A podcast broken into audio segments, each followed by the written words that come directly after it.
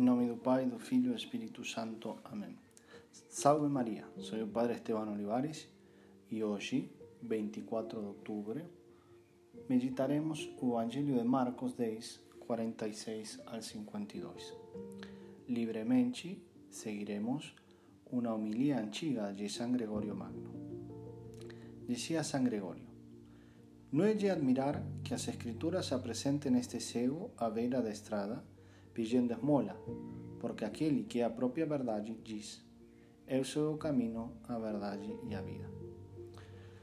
Podemos dizer que quem ignora o esplendor da luz eterna é esse cego.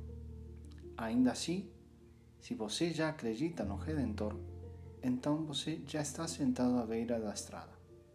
Isso, entretanto, não é suficiente. Se você para de orar para receber a fé e desiste e desiste das orações, você é um homem cego sentado na beira da estrada, mas não está pedindo esmolas. Só se ele acredita e se convence das trevas que lhe oscurecem o coração, pede para ser iluminado, será como o cego que se sentou à beira da estrada pedindo esmola. Hasta aqui San Gregorio. Quien reconhece su pecado, reconhece sua cegueira. Por eso también debe reconocer la posibilidad de perder a luz de Cristo por toda eternidad.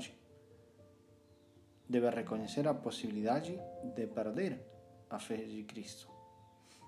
Todo hombre que sabe que as trevas do pecado tornan cego debe gritar no fundo da sua alma: Jesus, filho de Davi, tende piedade de mim. Mas prestemos atenção a lo que se ouve logo das palavras do cego. Aqueles que iam na frente o repreendiam para que ficasse quieto. Quem são eles? Eles estão aí para representar os desejos da nossa condição humana neste mundo, os desejos ruins, nossos vícios, nossos pecados, aqueles que nos arrastram para a confusão, os vícios do homem que, com o desejo de impedir nosso encontro com Jesus, perturbam nossa mente pela tentação e desean silenciar a voz do nosso coração em toda súplica que fazemos a Deus.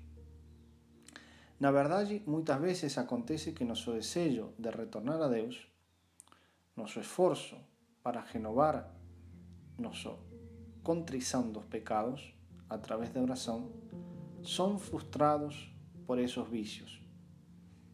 A mesma vigilância de nosso espírito é relaxada quando entramos em contato com eles eles, os vícios, nos enchem de confusão em nosso coração e afogam o grito da nossa oração. Por isso o Evangelho nos fala lo que fez o cego para receber luz e poder olhar. Ele gritou mais alto: Filho de Davi, tende piedade de mim. Certamente, cuanto más nos oprimen a desorden de nuestros deseos, cuanto más debemos insistir con nuestra oración.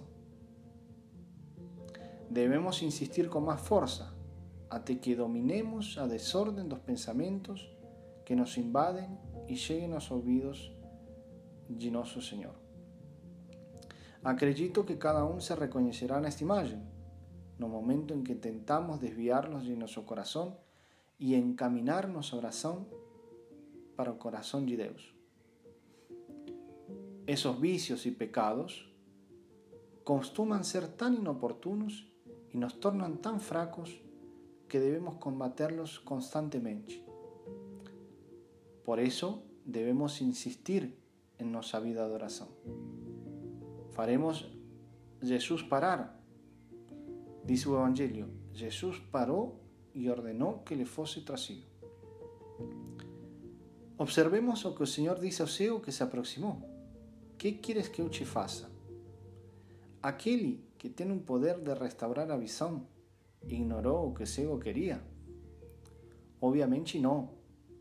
Mas Ele quer que pesamos coisas a Ele, mismo que Ele saiba de antemão lo que va a conceder para nós. Jesús exhorta-nos a pedir até o ponto de incomodar. Ele vai afirmar: O Pai celeste sabe o que necessitais antes que o pesais. Mateus 6, 8. O que o cego pide ao Senhor não é ouro, mas luz, fé. Ele não se preocupa em pedir outra coisa senão fé. Imitemos ese hombre, queridos hermanos y hermanas. Pesamos al Señor fe, luz para nuestra alma. No pesamos al Señor riquezas enganosas ni cosas temporales. Pidamos a luz da fe. Decía San Juan Pablo II, una cuarta feria del 8 de mayo de 1991. A fe es un don fundamental que o Espírito Santo concede para vida sobrenatural. O autor da carta aos Hebreos insiste moito nesse dom, quando escribe aos cristãos atormentados pelas perseguições. A fé é a garantia do que se espera, a convicção das realidades que não podem ser vistas. O Evangelho ainda nos diz mais. Então ele recuperou a vista e começou a seguir Jesus. Nos, con la fe, debemos seguir a Jesús en sus obras. Queridos irmãos, conhecemos a cegueira de nossa peregrinação, de nossa fraqueza. Com fé no mistério do nosso Redentor, já estamos sentados à beira da estrada. Sim, com uma oração contínua, já pedimos a luz a nosso Criador.